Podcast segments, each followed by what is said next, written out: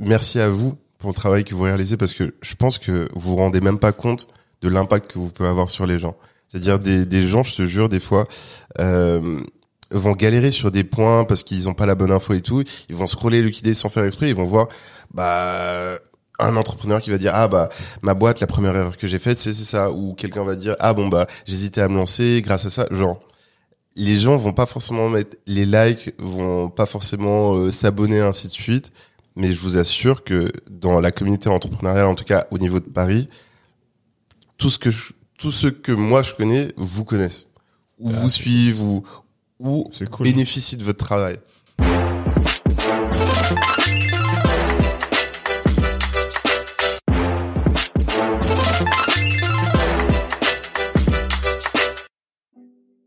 Salut à tous, c'est Bakang et Dicom et vous êtes sur le podcast Lucky Day.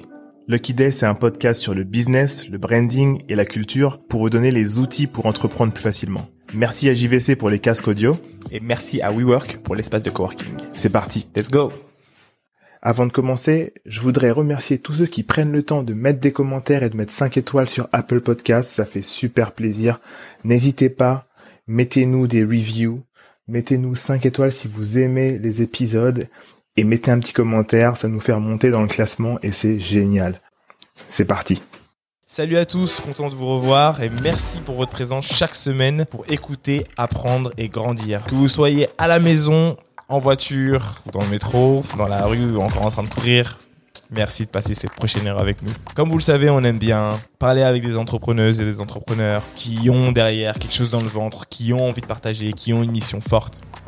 Et aujourd'hui, on reçoit Alpha Nuri, l'un des fondateurs de euh, Eye for Policy, qui est innovateur euh, dans le sens où ça aide à créer des lois qui vont avoir un impact directement euh, sur les nations euh, africaines. L'impact du service est tellement fort que euh, des nations comme euh, le Canada euh, veulent aujourd'hui que Eye for Policy intervienne sur le, le pays. C'est un épisode qui est super intéressant. Vraiment, vous allez voir, on a pris énormément de plaisir à parler avec Alpha, quelqu'un qui est super intelligent et qui a beaucoup, beaucoup à partager. Donc voilà, j'espère que l'épisode va vraiment vous inspirer, vous inspirer à toujours aller chercher plus, que vous soyez parents, plus pour vos enfants, que vous soyez étudiants, plus pour vous, et que vous soyez travailleurs, toujours plus pour vous. Donc voilà, profitez de cet épisode-là, prenez des notes, et puis n'oubliez pas de nous laisser des commentaires, ça nous fait euh, remonter euh, dans le listing. Alors, nouvel objectif, on aimerait bien arriver dans le top 10 des podcasts francophones sur l'entrepreneuriat. Francophones parce qu'en fait, on se rend compte qu'on a énormément de Français, mais on a aussi beaucoup de Canadiens de Québec, on vous fait un gros coucou.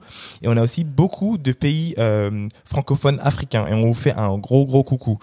Euh, coucou aussi euh, aux Français de Londres, vous êtes très nombreux, et aux Français de New York aussi, très très nombreux. Donc on sait que vous êtes là, on voit sur les stats, et du coup plus qu'un podcast français, maintenant on a pour objectif d'être dans le top 10 des, podcasts francophones sur l'entrepreneuriat. Alors continuez à balancer des commentaires, dites-nous d'où vous venez, euh, dans les commentaires, n'hésitez surtout pas, et où, vous vivez tout simplement. Je vous en dis pas plus, profitez de l'épisode et on se voit très vite. Ciao Bonjour à tous et bienvenue sur un nouvel épisode de Lucky Day Podcast sur la saison 3. Je suis avec Dicom. salut Et aujourd'hui, on reçoit Alpha Nuri. Comment tu vas? Hello très bien et vous? Alors, Alpha Nuri, c'est le cofondateur de Jama Funding. C'est un investisseur. C'est le cofondateur aussi de Eye for Policy et euh, plein d'autres euh, entités. On a euh, Dira Partners, euh, Upendo pour les médias et Reda Capital. Donc, ça fait beaucoup de, beaucoup de choses dont on va parler. Mm. Mais on va commencer par le commencement. Comment tu vas? Euh, très bien, c'est un plaisir et un honneur de pouvoir vous rejoindre. Depuis le temps que je vous suis, depuis le temps que je suis les podcasts, euh, que je vois même des connaissances qui passent, ainsi de suite. Shout out à X. Salut Bruno. Grave. Euh, écoute, bah écoute, t'es le bienvenu. Ça fait vraiment plaisir. C'est vrai que ça fait un moment qu'on veut t'avoir sur euh, sur le podcast. Ce qui est intéressant avec toi, c'est que t'as un profil qui est atypique dans le sens où t'as as fait pas mal de choses. Tu fais pas mal de choses. Euh, commençons par le commencement. Euh, où est-ce que tu as fait tes études? Comment tu as grandi? Euh, C'est rare qu'on qu'on pose ce genre de questions-là. Ouais, pour toi, du coup, c'est important. donc, euh, Ouais, ouais, totalement. Non, en fait, euh, bah, je suis un blédard, dans le sens où, à la base, je suis né à, en France, à Paris, mais au bout de deux mois, je suis allé au Sénégal, et du coup, c'est là où j'ai fait le plus clair de mes études, même si je suis allé au- aux États-Unis, en Italie, ainsi de suite, et même des allers-retours des fois en France, mais le gros de mes études, je l'ai fait en, au Sénégal. Et ensuite, je suis revenu en France pour euh, terminer et le bac et euh, faire prépa. Et ensuite, j'ai fait école de co ici, avec les voyages à l'étranger, ainsi de suite. Mais mon éducation ou mon système culturel est vraiment plus ancré euh, au Sénégal, en Afrique. C'est comment ça se fait que tu étais au Sénégal, du coup? Que tu sois né en, en France et que tu sois allé au Sénégal? euh, Parce que ma mère est sénégalaise, euh, mon père est espagnol. Ils se sont rencontrés en France, donc euh, fatalement, le bébé est arrivé en France. Mais, mais par rapport à leur travail, ils ont pas mal, ils avaient pas mal de déplacements à l'étranger, ainsi de suite. Et ma mère, pour elle, c'était plus simple si, euh, du coup, j'étais directement sur le continent et elle travaille le plus, tu vois. Ok. Putain, c'est ouf. Et euh, du coup, tu parles couramment espagnol? Euh, claro, podemos hablar en español si quieres, tío. Aïe, aïe, aïe, aïe. Et, et voilà, pour les gens qui doivent se demander, mais ils font quoi ces parents? Ils font quoi tes parents?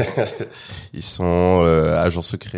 euh, Ils ont de bonnes positions. euh. oui, tu- oui, oui. Ok. Ouais, ouais. C'est important de le préciser pour, euh, pour ceux qui écoutent. Parce que ça, donc- ça sera aussi très déterminant pour, euh, je pense, le côté prépa, école de commerce, ça va être, ça va être important. Non, ouais, ouais, non, sur ce point-là, il y a, il y a rien à dire. J'ai, Mm. j'ai eu des parents qui ont fait des longues études, euh, qui ont travaillé euh, dans le gouvernement, des structures internationales, ainsi de suite. Donc, j'ai clairement eu euh, Un cadre très, qui- très, très favorable. Ouais, ouais, ouais, clairement. Et une des raisons pour lesquelles, quand je suis revenu ici, je me suis orienté vers des projets qui touchaient quand même plus euh, ceux que j'ai le plus côtoyés, qui étaient euh, les gens que j'avais euh, quand j'étais au Sénégal, au Mali, en Côte d'Ivoire, ainsi de suite, et qui avaient pas forcément le la même opportunité ou la même chance que moi j'avais eu, tout simplement. Ah, cool. c'est ouf. Ok, euh, cool. Donc du coup, on a un cadre. On sait euh, d'où tu viens, on sait ce que tu as fait. Maintenant, euh, on va passer. euh, bah, moi, je veux passer en fait toute la partie études. Ouais. C'est top. Ouais. Euh, t'as fait des études de commerce, c'est très bien. Euh, comment est-ce que tu euh, penses à devenir entrepreneur? Je sais que tu as commencé par être dans la finance. Qu'est-ce qui t'a euh, comment t'es passé de je fais de la finance à commencer à entreprendre ou au moins à entrer dans le monde de l'entrepreneuriat? Bah, à la base de la base, je m'étais dit j'allais peut-être faire euh, de la politique ou travailler pour le gouvernement ou des choses comme ça, dans le sens où j'ai toujours voulu euh, pouvoir faire un truc qui me semblait utile. Utile pas forcément juste à moi, mais à ma communauté, à mon pays, à la nation, ainsi de suite. Et j'avais commencé avec euh, une mission qu'on avait eue avec une structure et le ministère des Affaires étrangères pour faire des simulations de négociations entre Dassault et le gouvernement brésilien sur les ventes de Rafale au Brésil. Ok, Donc, sur soi, du Oh là c'est des Pointu. trucs. Attends, on est déjà sur des trucs hyper pointus. C'était à quel âge ça tranquille. euh, 22 ans, je crois, 22. Ouais, Ok, non, non, 22. je, je suis- je suis désolé, bah, quand on est obli- en fait, on peut pas sauter toute une étape de ces études, euh, parce qu'en fait, on a besoin de comprendre. Excuse-moi, vraiment, les, les gens qui nous écoutent, en fait, les gens qui nous écoutent vont se demander, mais attends, on parle de rafale. Excuse-moi, on va juste Ouais. rétropédaler un petit peu. Ouais. C'est quoi tes études? Quelle est la dernière fois où vous avez été sincère dans une conversation avec vos amis, vos collègues ou vos associés? C'est souvent difficile de savoir si l'autre sera réceptif quand on veut exprimer des choses ou qu'on souhaite parler d'un sujet qui nous préoccupe. Avec le jeu de cartes, ça reste entre nous, créer des moments pour communiquer sur les sujets qui comptent. Quelle est ta plus grande peur et d'où vient-elle? Comment ta conception de l'amour a évolué avec le temps? Qu'aimes-tu le plus dans l'éducation que tu as reçue? J'en parle pas souvent. pas du tout même. J'allais dire, franchement, je suis contente parce que les questions là, c'est des Ouais. questions qu'on n'a jamais abordées. Très très bonne question et pourtant, we go way back, tu vois. Ouais. Ça reste entre nous, c'est 155 cartes réparties en trois niveaux, découverte, connexion et introspection. Le jeu de cartes, ça reste entre nous, vous permettra de briser la glace de façon fun et atteindre un nouveau niveau de connexion et de compréhension de l'autre. Et comme vous faites partie de la communauté Lucky Day, vous bénéficiez de moins 10% sur l'achat de votre jeu avec le code GetLucky10. GetLucky10, c'est E G-E-T-L-U-C-K-Y 10. Rendez-vous sur ça reste entre nous.fr. Ça reste entre nous, jeu de cartes qui rapproche. Explique-nous un peu là où ont été les déclics, les gens que tu as rencontrés qui ont fait que tu t'es dit, ok, tu vois. Non, euh, non, en, vrai de vrai, euh, j'ai fait prépa, euh, pas par rapport aux parents qui m'avaient aiguillé et tout, c'est c'est simplement que je me sentais pas assez prêt pour aller directement me spécialiser dans un domaine, alors que je suis de nature curieux, donc j'aime vraiment avoir. euh, Mais pour, faire, vision, pour faire prépa, déjà, c'est, il faut avoir le niveau. Donc, qu'est-ce Ouais, après, bah, où est-ce que tu es allé faire ton, la fin de ton lycée? Oui, euh, fatalement, j'ai pour la prépa ou même pour l'école en général, vu mes parents m'ont beaucoup suivi dans mes études, Mm. c'est-à-dire que quand mes potes poussé, allaient, ouais. de- allaient jouer au foot, etc. Moi, on me faisait faire des dictées, des trucs Mm. comme ça, tu vois. Donc, Mm. euh, et au début, je trouvais ça relou, je comprenais Mm. pas avec ça. Maintenant, Dieu merci. L'importance des études. Ah oui, si, non, non. Ouais, lire, écrire, etc. Avoir une certaine discipline. C'est après, je vais pas faire le, le faillot, tu sais. euh, À partir d'un certain âge, je pense, surtout en école de commerce, quand tu quand t'as fait prépa ou même les samedis des fois tu t'as fait etc il y a la pression Mm. euh, tu viens du lycée tu fais partie des meilleurs élèves t'arrives en prépa les meilleures notes des fois c'est des 8 sur 20 etc Ouais, ouais. genre t'as t'as une pression de ouf quand t'arrives en école de commerce Ouais, c'est la balade. Il y a, y des gens euh, qui ont fait d'autres études et que ça, qui sont bien aussi, Mm. mais tu vois, qui avaient pas forcément la même pression et t'arrives, t'es t'es tranquille. Donc, il me fallait autre chose que Mm. juste les études. Et, et la prépa, c'est la prépa. Excuse-moi, c'est Ah, euh. C'est marrant parce qu'on a eu dans d'autres épisodes, tu vois, on a eu euh, Lucas Nanini. Ouais. Il a parlé de ça. Il a fait Ouais, une prépa aussi, tu vois. Et euh, pour ceux qui nous écoutent et qui euh, ont des enfants qui sont jeunes ou qui n'ont pas Mhm. encore d'enfants ou d'autres qui sont peut-être au lycée encore, etc. Ou qui sont déjà dans leurs dans la fin de leurs études, mais Mhm. qui se sont pas dit ah la prépa c'est un truc pour moi ou que j'aurais pu essayer d'y aller. Qu'est-ce que ça t'a apporté? Euh, ne serait-ce que le fait d'y être, d'avoir des 8 sur 20, tout en Mhm. sachant qu'avec le recul, en fait, il te mettait des, en fait, il te sous-notait pour qu'ensuite tu, tu puisses arriver en école et être Clairement. genre au-dessus du lot. C'est quoi le truc qui, enfin, Euh, quel est, qu'est-ce que ça t'a apporté par rapport à ta, à, à ton, à ta façon de réfléchir? euh, bah déjà l'humilité. Je pense que c'est ce que Ok. beaucoup manquaient quand ils sont arrivés en prépa. Euh, c'est un truc de ouf parce que tu te dis, t'as été encadré par des gens qui t'ont toujours dit t'es le meilleur ou t'es grave intelligent, ainsi de suite. À l'école, tes notes t'ont prouvé que pas forcément t'étais le plus intelligent, mais scolairement, t'étais apte Mm. et t'étais bon. Alors que t'arrives dans un environnement, tout le monde est chaud. Hum. Tout le monde est chaud. Tu peux, il y a, y personne dans, en tout cas dans toutes les années prépa que j'ai pu faire et ceux que j'ai connus avant, ainsi de suite, qui l'ont fait, il y a personne qui est fort dans toutes les matières ou qui est le premier dans toutes les matières. Mm. Ça n'existe pas. Tout le monde a ses spécialités. Certains sont archi bons ou archi euh, average dans tous les trucs, mais il y a forcément des matières où tu vas être nul, où tu vas te manger des zéros, des Ouais. deux, des trois pour la première fois de ta vie. Et en fait, je pense que c'est fait pour te préparer mentalement au futur, aux échecs, à rebondir, ainsi de suite. Parce que des fois, ils nous mettaient, euh, je me souviens, on était en première année et surtout, j'adore les maths. Et j'avais fait spé maths, euh, même euh, pour le bac, ainsi de suite. Mais ils nous arrivent des fois avec des trucs qui étaient bac plus 3. On était en première année. On était censé découvrir, on avait en accéléré le programme. Ils nous donnaient des fois des, des DM ou des, des devoirs qui étaient largement au-dessus de ce qu'on pouvait faire. Mais l'idée, c'était pas qu'on puisse les faire et qu'on ait 20. C'était qu'on puisse se dire, où est-ce que je vais trouver les ressources pour me démerder et le faire? Hum. Ou essayer de le faire. Ou au moins essayer de remplir le plus Ouais. possible ma feuille et pas avec des âneries, tu vois. Ouais, ouais. Et le plus dur, je pense, c'était que oralement, quand on te remettait des fois ton devoir, bah, le prof, il te faisait un commentaire. Tu sais, no- normalement, à l'école, pour pas trop euh, choquer les gens, Il donne on la te feuille, on ouais, donne ouais. la feuille, ou on t'appelle par ton... Mm. Ici, on dit, Alpha, 2. Hum, ouais. Qu'est-ce que tu fais ici encore? T'es sûr que tu veux la prépa? Ah Tu vois? Donc, je vais pas dire c'est fait pour tout le monde parce qu'il y en a qui aiment bien être dans leur zone de confort, dans leur petit cocon avec ça. Mais pour ceux qui ont pas peur des challenges, pour ceux qui ont envie de voir jusqu'où ils peuvent aller, parce que tu sais, il y en a qui font des burn-out en prépa, en vrai de vrai, ouais. parce qu'ils ont tellement la pression de se dire euh, il faut que je sois le meilleur, il faut que je réussisse, il faut pas que je déçoive, déçoive mes parents et ainsi de suite. Que des fois ils vont au-delà de ce qu'ils peuvent, tu vois. Donc et c'est pas ça qu'il faut trouver. Genre la prépa, elle est faite pour que toi tu saches quelles sont tes limites, jusqu'où tu peux aller, euh, qu'est-ce qui t'intéresse, ainsi de suite. Et c'est franchement, c'est la une des meilleures expériences que j'ai pu faire. C'est Ah ouais. fort ça, euh, Ouais. ta, ta, ta, ta description là de fin, j'aime beaucoup.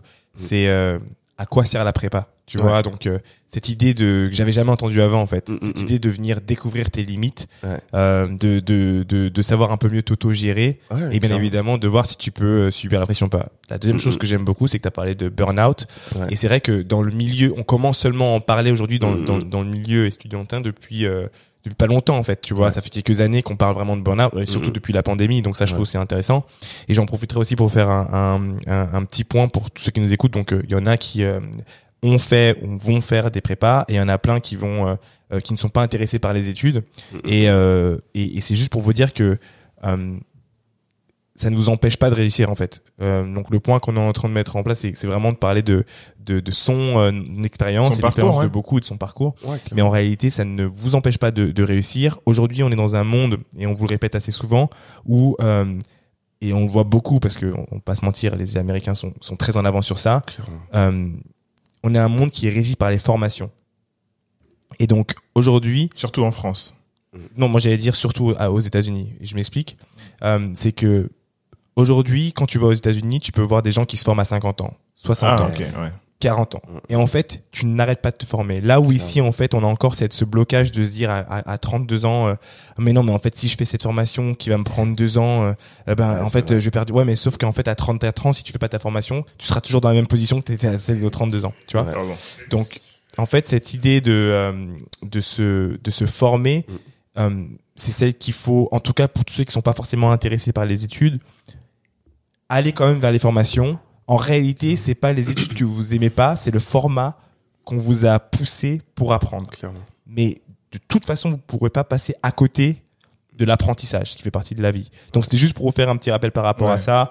Ce qui est, ce qui est important, c'est c'est euh, c'est la première fois qu'on qu'on fait un focus sur la prépa Mm. dans dans tout notre podcast. Ouais. Et euh, c'est aussi important, tu vois, parce qu'on met beaucoup en lumière les aussi euh, euh, le fait de ne pas avoir besoin de faire d'études pour se former ensuite, Clairement. mais c'est aussi important de montrer que il y a des études ou euh, il y a des formations qui ont une utilité quand même. Tu vois ce que je veux dire? Sûr, et, et, et en fait, euh, la prépa forme aussi les élites et euh, c'est important que, que, en tout cas, les, les gens soient au courant que ils ont cette possibilité.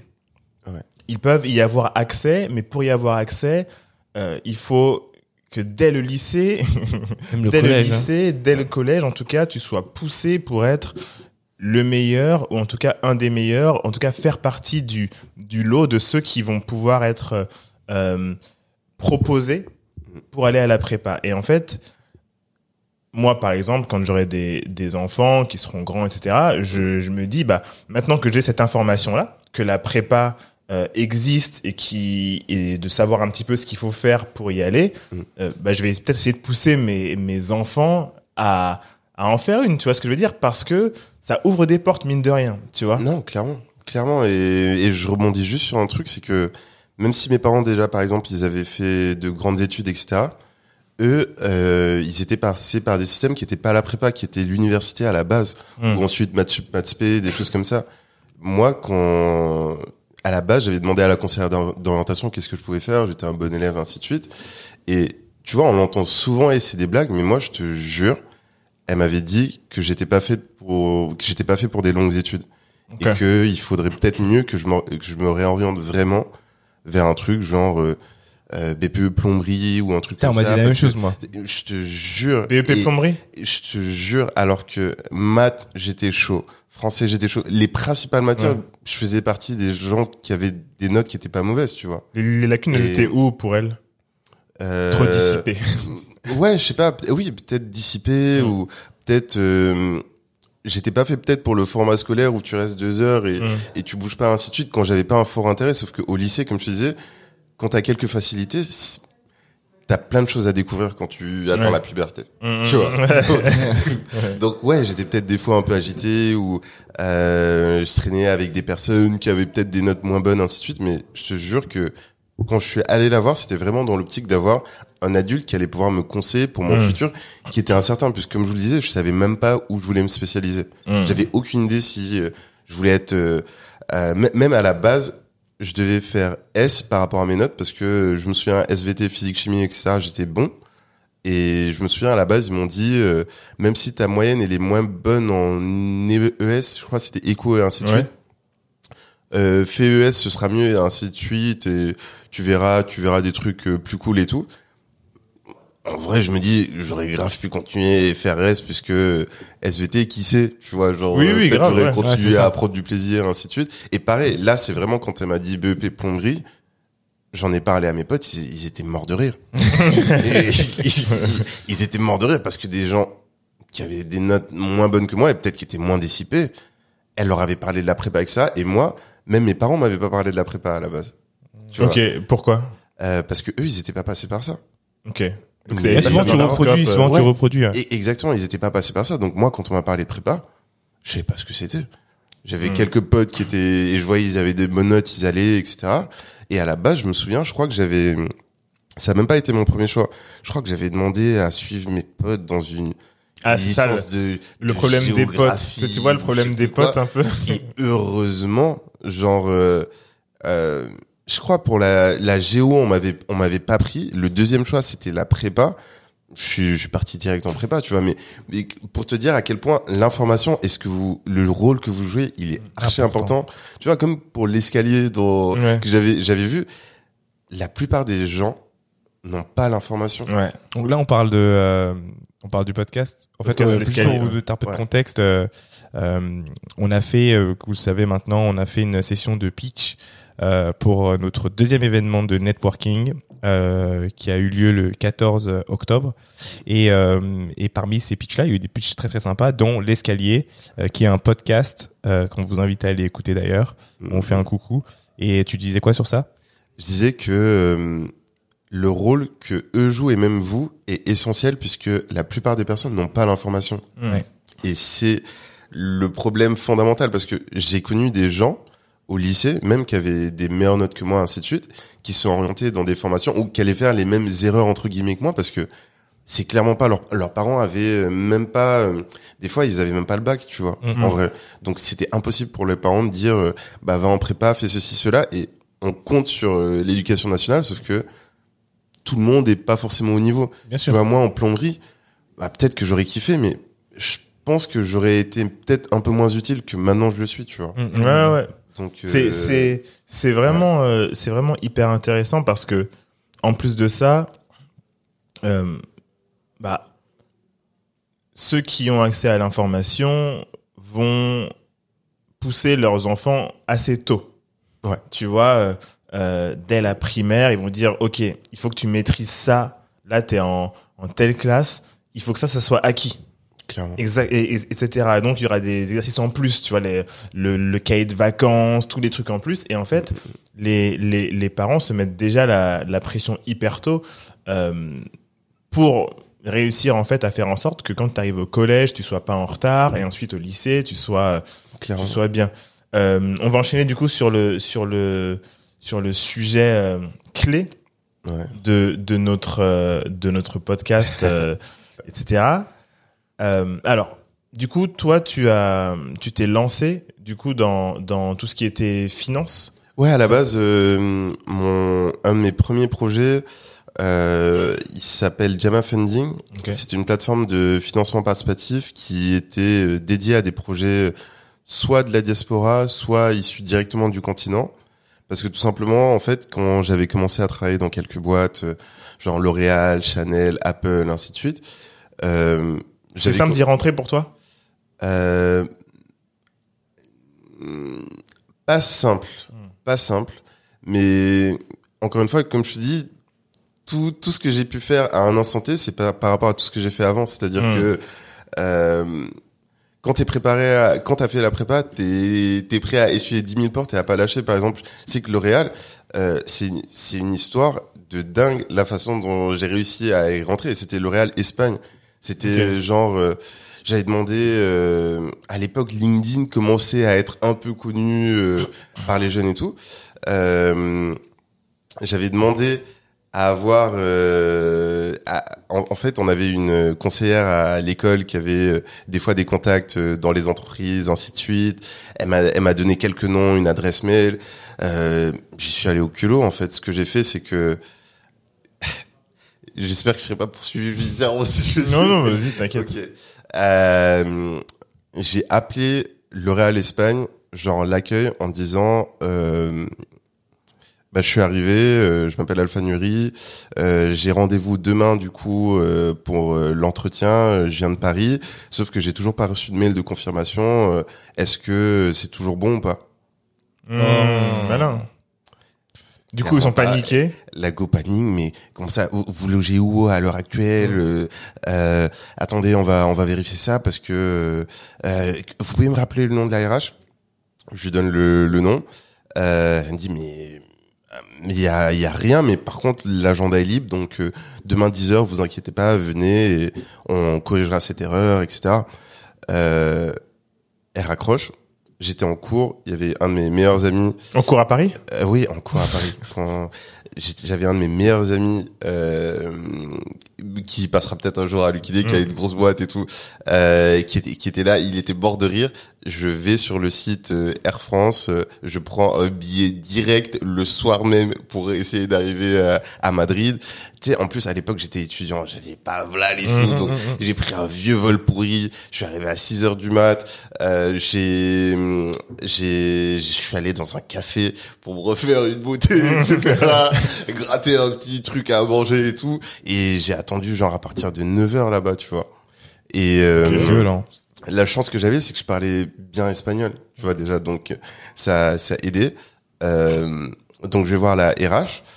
Euh, elle, elle ouvre, elle dit rentre, etc. Installe-toi. Elle ferme la porte, elle dit bon maintenant tu vas arrêter les conneries, tu vas me dire qu'est-ce que tu fous ici. Non. Ouais. Elle me dit on n'a jamais parlé, j'ai aucune trace email de toi. On a, tu En plus, sais, t'es un Renoir, Ouais, ouais. je t'aurais reconnu. Je sais que tu n'es pas là euh, Ouais, suite à un rendez-vous. Donc qu'est-ce qu'il t'avait dit ici Et là, je vais parler, je vais parler. Je vais Tu vas parler français Tu vas parler espagnol ouais, espagnol du coup, mais je vais parler français. De toute façon, dès qu'elle a Euh, vu euh, ouais. enfin, le fait que tu... l'audace. Ouais, ouais, ouais. non, je vais parler français. Je dis, bah, je sais pas, j'essaie de trouver ça chez vous depuis X temps, euh, j'y arrive pas. Euh, j'ai essayé en France, c'est bouché, c'est réservé, HEC, ainsi de suite. Euh, j'ai des intérêts à venir ici, je maîtrise la langue, euh, je suis déterminé.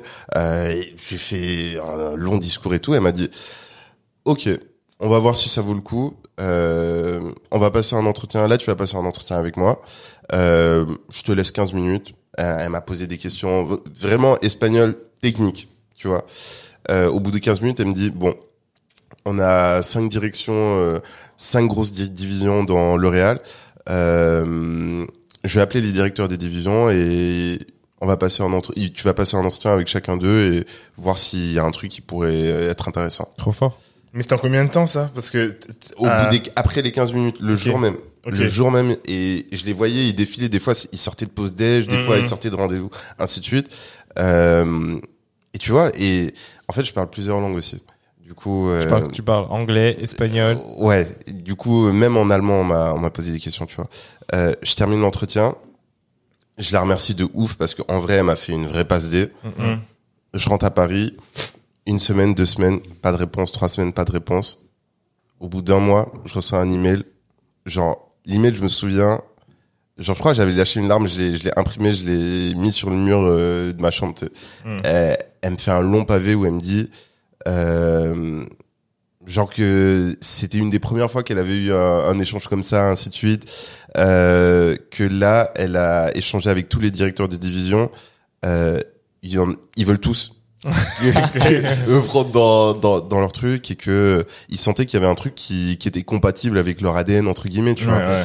Et du coup, la meilleure solution qu'ils avaient trouvée, c'était euh, de me mettre dans une sorte de pépinière, j'ai oublié comment ça s'appelle, un truc où ils, ils te prennent sur un an et demi et tu vois tous les six mois des postes différents avec ça pour ensuite être dans leur programme euh, de manager, ainsi de suite. Ah, c'est fort. Euh, et ils m'ont dit tu seras en stratégie, en, en intelligence commerciale euh, dans la division qui, euh, qui euh, produit professionnel, un truc comme ça. Et, et tu vois, quand j'ai lu le mail, j'y j'y croyais pas Hmm. parce que tous mes potes qui étaient en en école de commerce, ils avaient tous des plugs.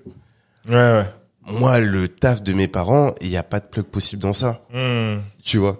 Donc euh, et j'ai je crois que j'ai même encore un screenshot avant ça, j'avais vraiment envoyé plus de 300 mails, j'avais zéro réponse.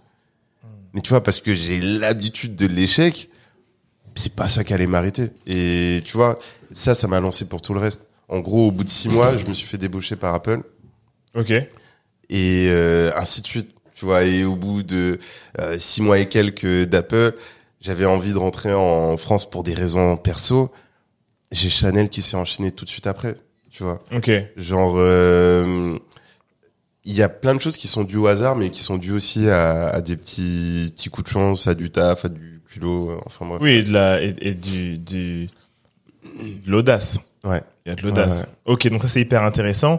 Du coup, est-ce que tu peux revenir sur euh, ton, du coup, ton, ton fond, du coup? Euh, ouais, après, euh, Jama Funding, c'était pas un fonds, c'est encore la plateforme. euh, c'est la plateforme, c'est la plateforme. C'est la pardon. plateforme de crowdfunding. Donc, donc en tu fait- fais la plateforme de crowdfunding. Ok, explique-nous. Ouais.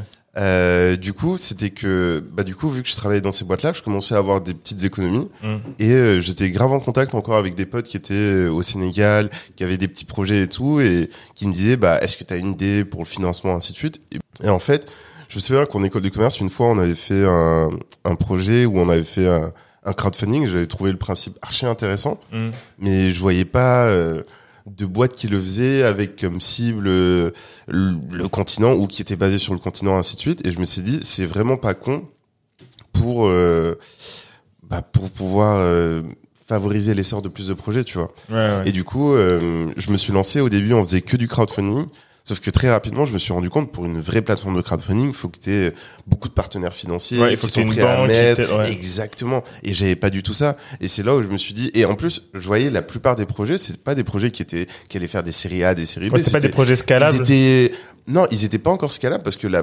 90% des projets c'était des idées encore où il y avait même pas encore de produit, il y avait pas le service, c'était la personne est, est tâtonnée parce que euh, sur place, il y a pas BPI, il y a pas l'AFD, il y a pas Ouais, 10 000 ouais. structures qui vont t'accompagner, tu vois non plus. Donc euh, c'est là qu'on s'est dit bah en soi euh, du temps, ça pourrait les aider dans le sens où des gens qui ont des compétences, par exemple, parce que souvent ils voulaient de l'argent pour un développeur, ou voulaient de l'argent pour des conseils juridiques, ou ils voulaient de l'argent pour de la comptabilité, ainsi de suite. Mm. On s'est dit, bah, en soi, il y a plein de gens qui peuvent les aider et qui ont ces compétences-là, tu vois, Ouais. et qui vont pas forcément les faire payer. Et c'est là qu'on a eu l'idée du time funding. Et c'est vraiment avec le time funding. Ah, le time funding. Ouais, Ok, Explique-nous ça, ouais. En gros, c'est du mécénat de compétences. C'est-à-dire que des gens postent leur projet et disent, euh, j'ai besoin de l'équivalent, je sais pas, de 4 heures de travail dans tel domaine, tel domaine, tel domaine. Toi, tu vas sur la plateforme, t'es, je sais pas, t'es en market ou t'es en compta ou t'es en droit. Bah, tu vois des projets qui ont besoin de personnes en droit et s'ils t'intéressent, C'est un peu comme Fiverr, etc. Exactement, exactement. Et, euh, et ça a cartonné. Ça a cartonné parce que euh, des gens euh, qui étaient pas forcément sur le même continent qu'eux, qui étaient pas forcément dans le même pays qu'eux, pouvaient les aider euh, sur des sur des postes où eux ils étaient bloqués ou sur de l'argent qu'ils avaient pas ainsi de suite et ça a explosé du coup euh, j'ai travaillé pas mal d'organisations internationales il y a euh, l'EIF qui nous a subventionné, il y a la Banque mondiale avec qui on a travaillé, il y a l'Union africaine, ainsi de suite. Et lors d'un événement, du coup, j'étais invité par l'Union africaine. J'ai rencontré une personne qui s'appelle John Stever euh, et qui avait euh, qui avait un incubateur au Rwanda, euh, qui accompagnait euh, pas mal de, de projets. C'était un spécialiste des policy reform, de des changements, euh, de Ouais, les- politique, euh, ainsi de suite. Euh, et il avait un projet qui s'appelait euh, I for Policy, où l'idée Alors, pour attends, lui- attends, attends, Ah. ça, c'est une partie qui, qui m'intéresse. Je vais te, te bloquer. Ouais, vas-y. Euh, juste pour qu'on qu'on backtrack un petit peu, Ouais. euh, déjà, comment est-ce que euh, ces organismes te contactent? En fait, ou comment est-ce que tu es en contact avec ces organismes-là? Ils ont vu ton projet Ouais. Est-ce que toi aussi tu les as contactés derrière? Est-ce qu'il y avait une démarche à ce niveau-là? Et comment ça s'est passé? Non, du, du tout. Encore une fois, comme je t'ai dit, l'information est clé. Euh, moi, je, savais même pas que des organismes comme ça pouvaient accompagner, donner des coups de pouce, ainsi de suite. Euh, moi, le seul truc que j'avais découvert, c'était BPI, qui pouvait aider. Et même, euh, j'ai pu bénéficier du réseau de mon école, qui euh, qui m'avait fait bénéficier de la première année de son incubateur gratuitement, tu vois. Ouais.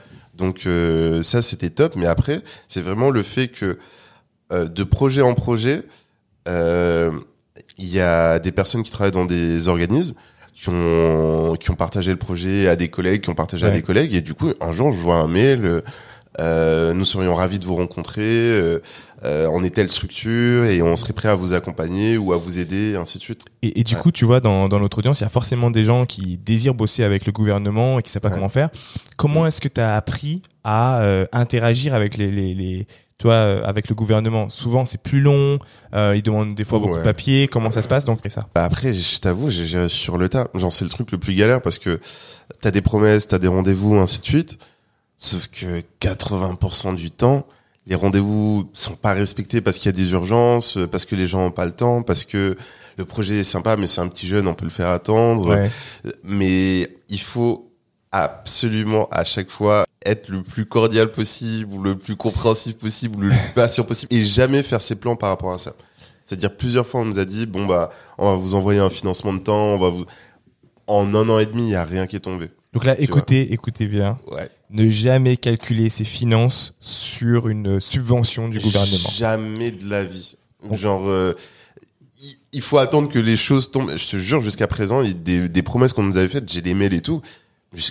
C'était en 2017, on, on est en 2022. Il y a, pas eu un centime qui est arrivé. Alors, ok. Donc ça, c'est- ça, c'est important. Et donc du coup, est-ce que dans ta stratégie de base, ou Ouais. tu l'as appris sur le tas, mais il y avait une stratégie justement de euh, financement ou euh, comment vous faisiez de l'argent, un business euh, model qui fasse que vous pouviez vivre sans sans sans leur. Ouais, en, en fait, on s'est jamais basé sur le gouvernement. On s'est toujours dit que ça, ça viendrait essentiellement des projets ou, ou des fois qu'on aurait des, hum, des partenaires financiers ou justement des fonds avec lesquels on pourrait s'allier, puisque en soi, quand tu fais du crowdfunding, tu reçois pas mal de projets. Et par rapport au financement reçu, c'est déjà un tri sur la pertinence par rapport au marché, par rapport au business model, ainsi de suite. Mmh. Donc on s'est dit, c'est forcément un funnel qui peut être intéressant. Donc, euh, sauf que euh, bah, j'ai eu de la chance sur ce coup-là, puisque les structures avec lesquelles j'ai échangé ou les organisations, euh, elles avaient des gens qui étaient vachement déter.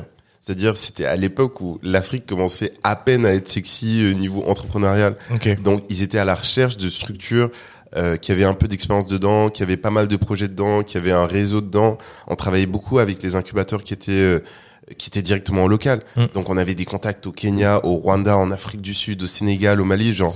C'est hum, et c'est avec i4 Policy que vraiment, Ça a explosé?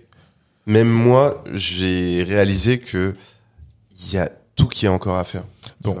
Alors on va rentrer dans i4 Policy. Ouais. Euh, avant ça, je veux quand même dire, il y a un truc qui est quand même intéressant, c'est que mm, de par ton parcours, Mm. en fait, t'es le pont parfait entre la France et l'Afrique. Ouais. Euh, et, euh, et clairement, ça a été aussi un, un avantage pour toi parce que tu peux être à l'aise des deux côtés.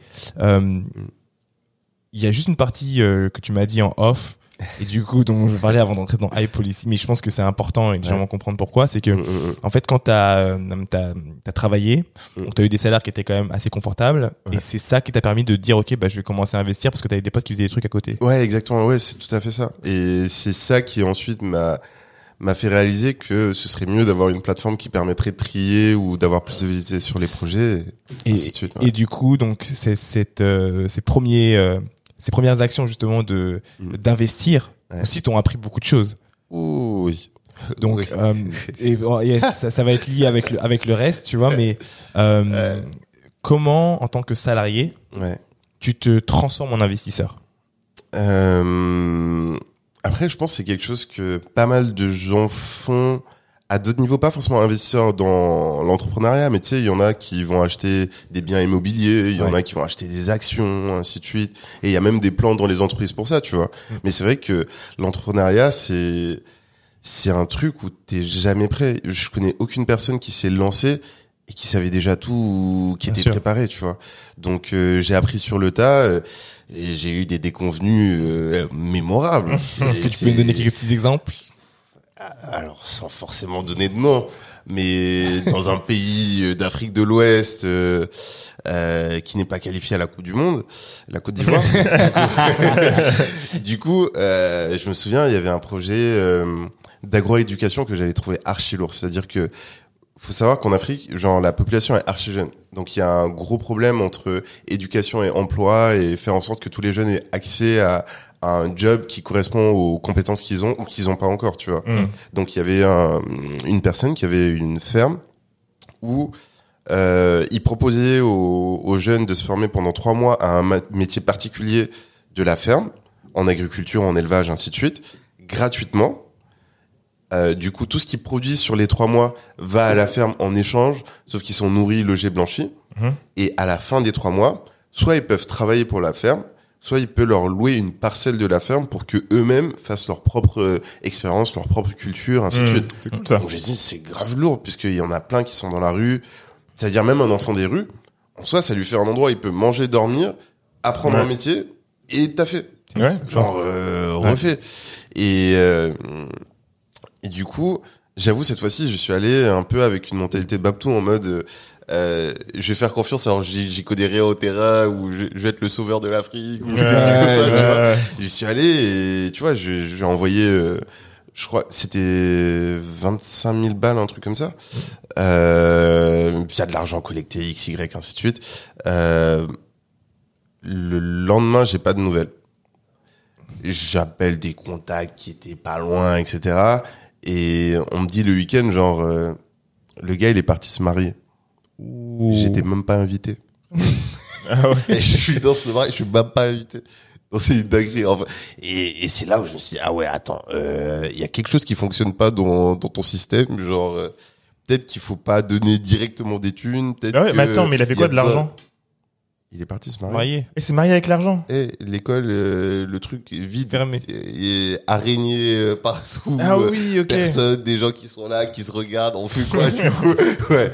Ah non non non non, non dinguerie, tu vois. Et, et en vrai, c'est même pas une anecdote que j'aime forcément partager Bien parce sûr. que tu vois, en soi, il y a des gens de bonne volonté qui malheureusement à cause de ça Ouais. bénéficieront pas euh, de d'aide alors que euh, ils ont des bonnes idées mais c'est que il y a tellement une vision court-termiste que j'avais perdu en étant en France que j'ai pas réalisé qu'en vrai c'était pas lui rendre service que de le faire comme ça pas forcément l'infantiliser et lui donner une ligne directrice de A à Z mais vraiment j'aurais dû rentrer plus en profondeur sur ses ambitions ce qu'il voulait la vision qu'il avait et comment je pouvais l'accompagner plutôt étape par étape plutôt que lui dire euh, je sais pas c'est comme si euh, c'est comme si à une personne lambda en France, t'envoies un million d'euros. Bien sûr, Juste jamais. parce qu'il t'a dit, euh, Ouais, j'ai ouais. C'est exactement la même chose. Genre, Ils euh, vont jamais suivre, vont jamais mais- suivre le. bien sûr. Mm. bien sûr, quand t'as été habitué à 1500, 2000, 2005, t'as un million d'un coup. Ouais, ouais. Qui va respecter Oui. le même travail qu'il faisait d'habitude? Donc euh, c'est c'est c'est pour ça que quand tu disais que j'étais le bon pont entre les deux, euh, à un moment, je pense, en restant un bon bout de temps ici, euh, j'avais perdu un sens des réalités du local, tu vois. Mm. Et ça, c'est archi important pour tous ceux qui ont des projets là-bas. Faut être sur place. Faut être sur place, Mm. faut être sur place, faut échanger avec les gens, faut pas foncer, faut pas se dire j'ai la bonne idée, je sais comment on travaille, je suis sérieux, ils sont nuls sur Parce qu'il y a place. les Non. réalités locales, il y a, Ouais. il y a l'humain, il y a énormément de choses à prendre en compte. Mm, mm. Ouais. Non, franchement, c'est c'est crucial et et ça a été une bonne leçon. En vrai, ça a été une bonne leçon. Cher, mais une bonne leçon. Top. Mm.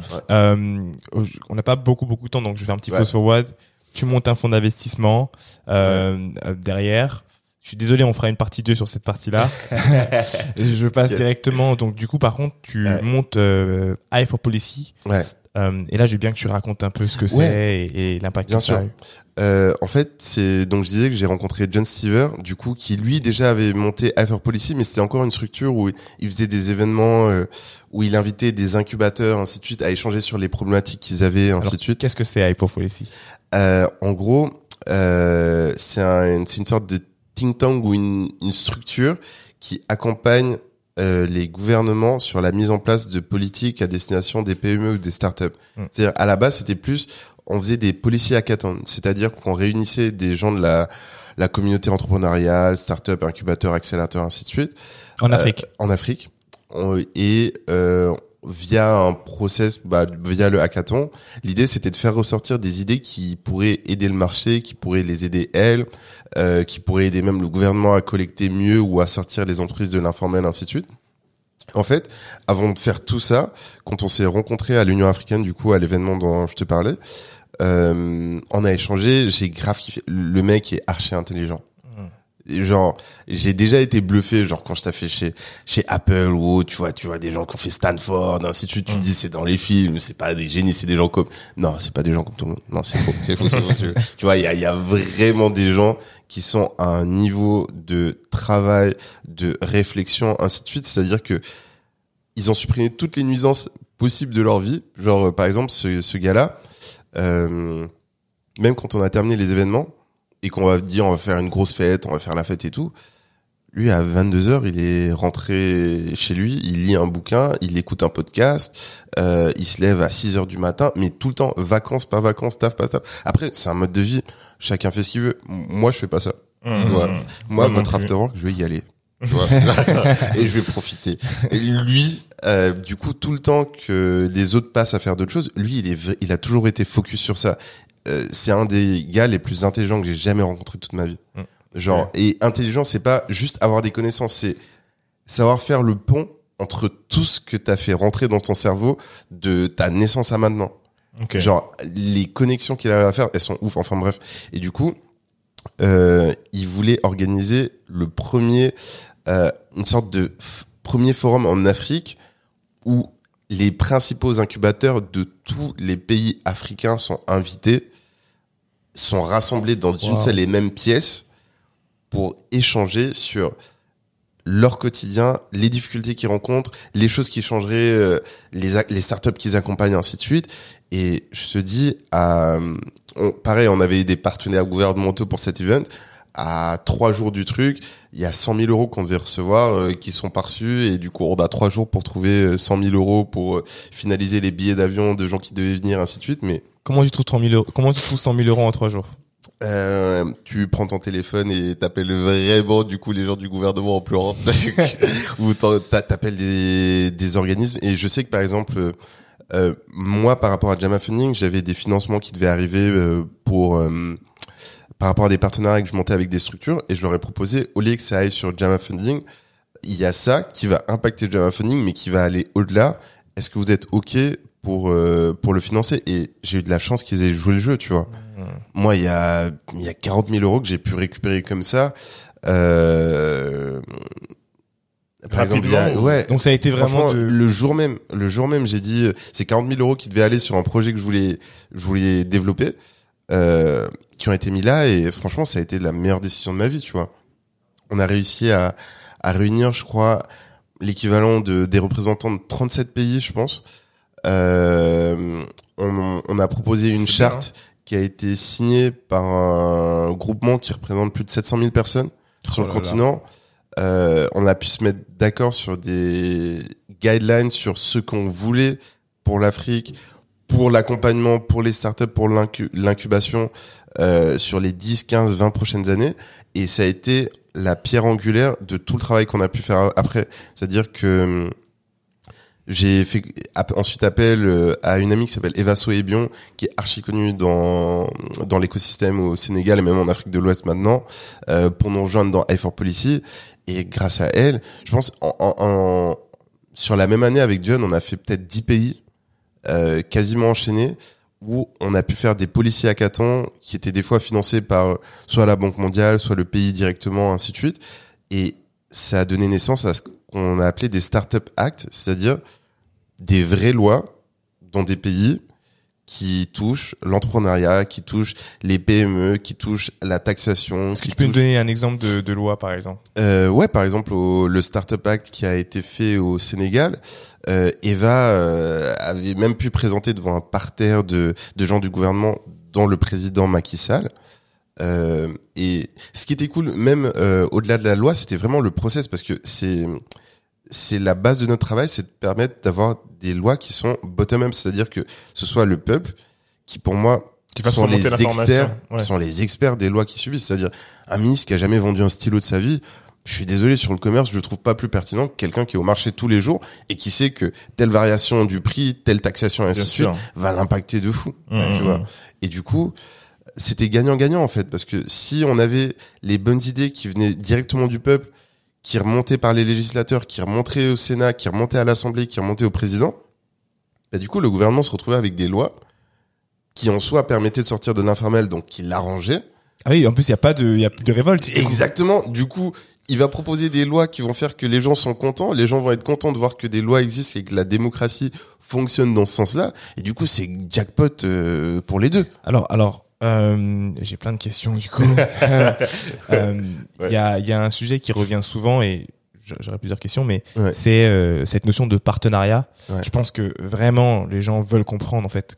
Et je veux comprendre moi le premier, Oui, comment bien est-ce que comment se structure un partenariat, euh, comment vous trouvez des partenaires, comment est-ce que euh, vous arrivez à euh, à justement euh, vous retrouver devant un Macky un à un moment? Enfin, comment est-ce que ça se passe, tu vois? Euh, Peut-être que c'est différent par pays, mais Ouais, non, après, c'est beaucoup de réseaux, beaucoup de networking, mais il faut du travail avec des résultats. Tu sais, quand tu arrives devant euh, une organisation et que tu lui dis, bah, j'ai 700 000 personnes derrière moi, dont, euh, je sais pas, 400 incubateurs, ainsi de suite, qui partagent cette idée, qui sont pour ça, le gars va forcément plus t'écouter que si tu dis, euh, euh, je m'appelle Alpha, j'ai 24 ans et j'ai une idée et qui pourrait être cool pour le pays. Tu vois, genre, c'est tout le travail qui a été fait en amont qui a permis que l'on ait une certaine pertinence par rapport à des acteurs. C'est-à-dire, on, on travaille même avec des structures comme euh, la GIZ, qui est euh, une structure allemande qui est archi connue sur ses travaux dans l'entrepreneuriat et surtout en Afrique. Euh, comme je te disais, l'OIF, l'Union européenne, l'Union africaine, ainsi de suite, la Banque mondiale. Genre, du coup, quand tu toques à des portes, t'as tout ça derrière toi. Ouais. Tu vois. Donc euh, le plus dur, c'est plutôt comment tu arrives à trouver l'OIF, euh, la Banque mondiale, de suite, pour ensuite arriver à l'étape d'après. Et surtout, genre la démarche, ça a jamais été, on s'est jamais placé en mode, euh, on est les sauveurs de l'Afrique, on a les bonnes idées, ainsi de suite. On a toujours été juste des facilitateurs, c'est-à-dire toutes les idées, c'est les gens locaux qui les avaient. Euh, nous, on était, on essayait juste de pouvoir faire le pont entre eux et les législateurs, et ensuite aussi négocier ou essayer de parler aux gens du gouvernement pour que euh, ils comprennent que bah si tu défiscalises la boîte pendant trois ans, ok, le ministre des impôts va taper une gueulante, mais in fine, ça va permettre à 20-30% de boîtes de plus de ne pas fermer parce qu'elles ont pas les moyens de de, payer, de croître. euh, de croître, de d'attirer des investisseurs étrangers, ainsi de suite. Et c'est un dialogue qui des fois peut sembler logique et qui est pas forcément facile à faire entendre, tu vois. Bien sûr. Donc euh, nous, ce qui nous a aidé, c'est vraiment l'écosystème. L'écosystème, on est arrivé des fois dans des pays, les gens vraiment euh, étaient grave contents qu'on soit là, nous accueillir, euh, savaient qui on était, ainsi de suite, et pas en mode rockstar ou autre, Oui, tu vois, oui, mais non, vraiment en mode euh, genre on peut être utile en donnant des outils et nos outils s'amélioraient au fur et à mesure qu'on les testait. Donc et c'est vraiment quelque chose qu'on même tu vas sur le site i4 Policy, tout est disponible, tout est gratuit, tout. L'idée pour nous c'est que For the people. Exactement. Euh, on l'a fait pour euh, l'entrepreneuriat, mais demain ça peut être pour la santé, ça peut être pour l'agriculture, ça peut être pour le droit des femmes, etc. Le, le principe c'est c'est tout simplement de réinventer la démocratie, que ce soit vraiment le démo, le, le peuple. Quel- puisse, quel- euh, c'est- ouf parce que finalement, il y, a, il y a plein de, euh, euh, de, de pays qui veulent s'en inspirer. Quel impact vous avez mondialement aujourd'hui? Euh, Est-ce que vous inspirez différents pays Ouais, euh, moi je, je pense euh, ce qui m'avait le plus euh, touché ou impacté, euh, c'était que du coup une fois l'OIF nous a contacté, nous a dit bah là il y a le Canada qui qui serait intéressé pour euh, un éventuel policier à Caton, etc. Je dis mais comment ça? Ils m'ont dit bah, bah, en fait ils ont trouvé ça assez euh, ingénieux ou intéressant en tout cas la méthodologie du policier à Caton et et même en termes de storytelling, je me dis c'est c'est quand même ouf de se dire que un pays du Nord qui est techniquement champion de la démocratie, ainsi de suite, s'inspire de pays du Sud sur la mise en place de lois. Tu vois, alors Ouais. que tu regardes euh, les principales chaînes de télé ici, Sénégal, Sénégal Mali, et ainsi de suite, euh, quand ils parlent de pays en Afrique, c'est euh, coup d'État, euh, Ouais, ouais. pauvreté, ainsi de suite. Et là, on trouvait ça ouf que les résultats liés au travail de tout le monde puissent contribuer à, bénéficier même à, des continents différents, tu vois. Et, c'est ce qui nous a motivés à, essayer de couvrir le plus de pays, à propager le plus le plus possible la méthodologie. Et comme je te dis, là, les next steps, c'est de sortir juste de la partie entrepreneuriale et, et toucher d'autres secteurs parce que à l'heure actuelle, la démocratie telle qu'on la connaît, quel que soit le pays, pour nous, c'est pas une vraie démocratie dans le sens où c'est c'est pas le fait d'élire des gens pendant 5 ans, 6 ans, 7 ans qui fait que tu es dans une démocratie. La vraie démocratie, c'est quand toi, en tant que citoyen, tu as un vrai poids quotidien dans la vie de la société. Tu as, un pouvoir décisionnel.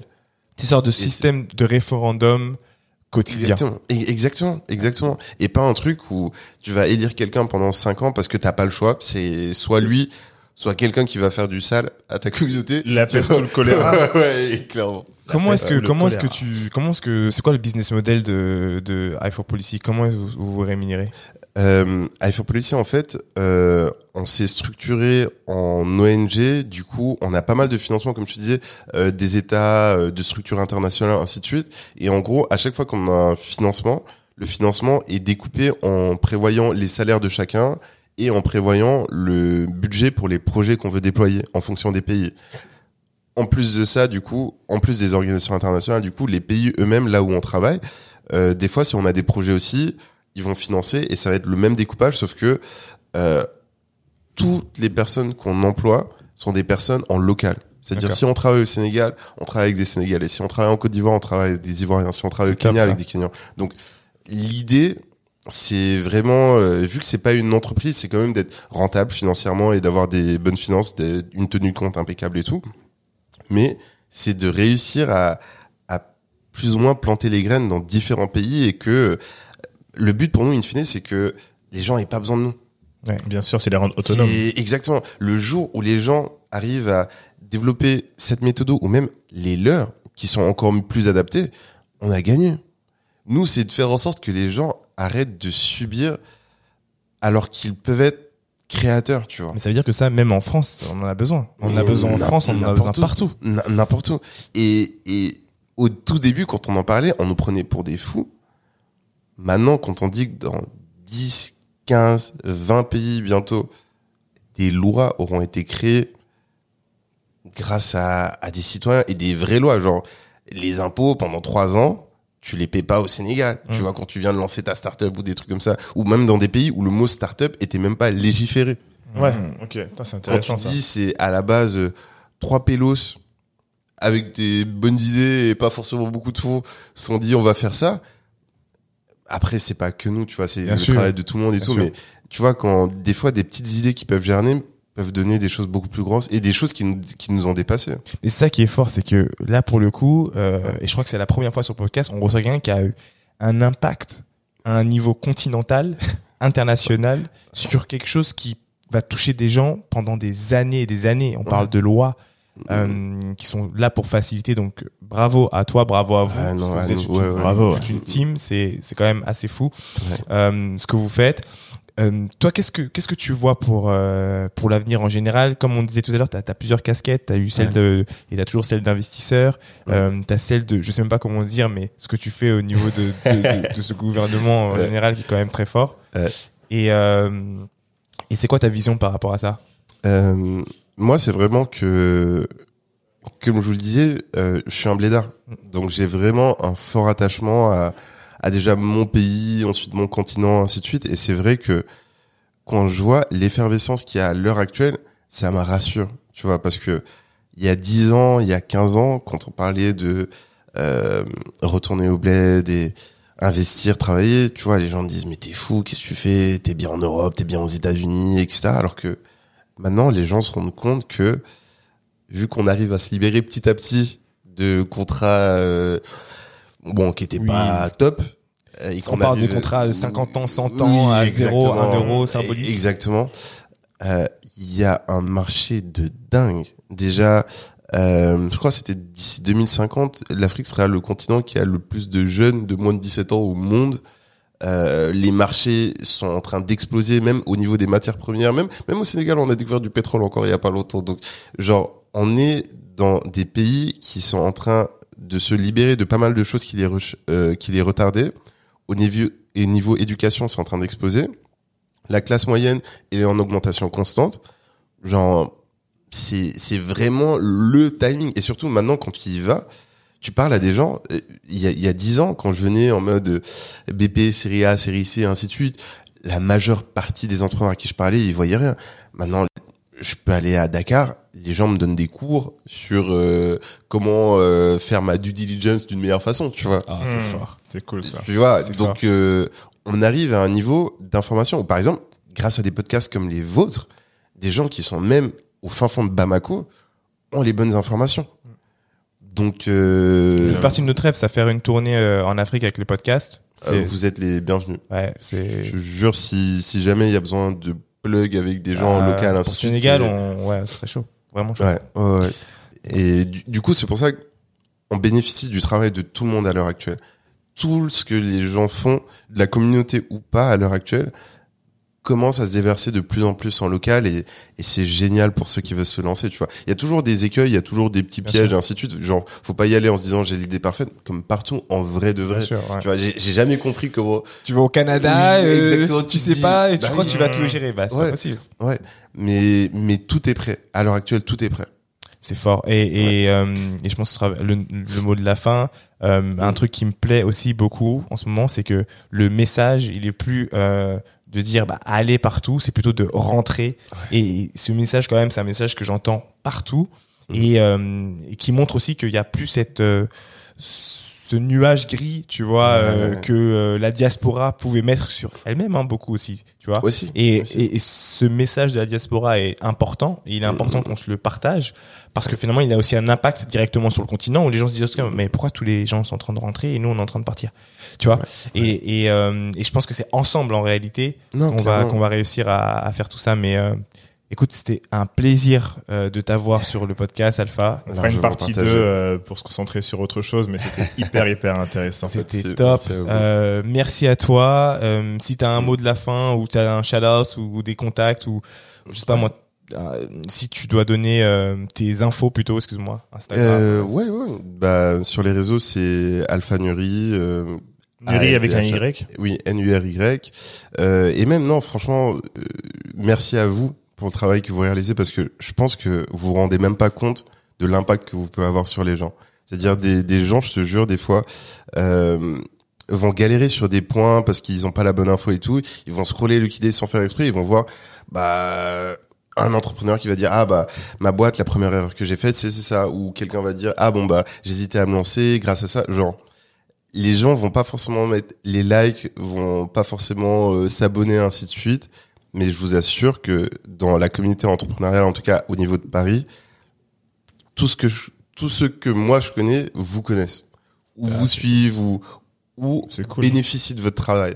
C'est ouf parce qu'on en parlait tout à l'heure en off. C'est cool, merci mais euh, beaucoup. ça fait vraiment Ouais. vraiment plaisir et euh, bah, ça me permet de dire aux gens bah, n'hésitez pas à partager euh, euh, le podcast il y a toujours il y a toujours quelqu'un qui en a besoin Partagez, ouais, partagez à un ami, euh, likez, n'hésitez pas. à- Il y a des gens qui font des stories un peu sur nous, ils en, ils en parlent, ils, ils parlent de ce que ça, ce que ça leur a apporté. Donc n'hésitez pas à partager parce que ça nous donne de la visibilité. Mettez-nous 5 étoiles sur euh, Apple Podcast. tu peux le faire maintenant sur Spotify aussi. Ah, N'hésite pas à le faire, ouais. Et euh, oui, n'hésitez vraiment pas à en parler autour de vous. S'il y a des, des, des articles sur les podcasts euh, euh, que vous, dont vous avez vent, n'hésitez pas à, à, à plugger Lucky Day dedans parce que euh, c'est cool d'avoir de la visibilité. On fait ça pour, pour euh, voilà, essayer de donner le plus d'outils possible au plus grand nombre. Et, euh, et c'est aussi grâce à, à vous, ceux qui nous écoutent, qui partagent. Donc merci beaucoup. Merci à Ouais. toi, Alpha aussi. Ouais, merci Ouais. beaucoup. Euh, vous êtes avec nous toutes les semaines. Euh, Mm. J'ai envie de vous dire, euh, vous savez où nous trouver sur euh, Instagram, sur euh, TikTok maintenant, qu'on est beaucoup sur TikTok, et surtout Spotify, Apple Podcast et toutes les bonnes plateformes audio. Et on se voit la semaine prochaine. Salut. Ciao. Ciao.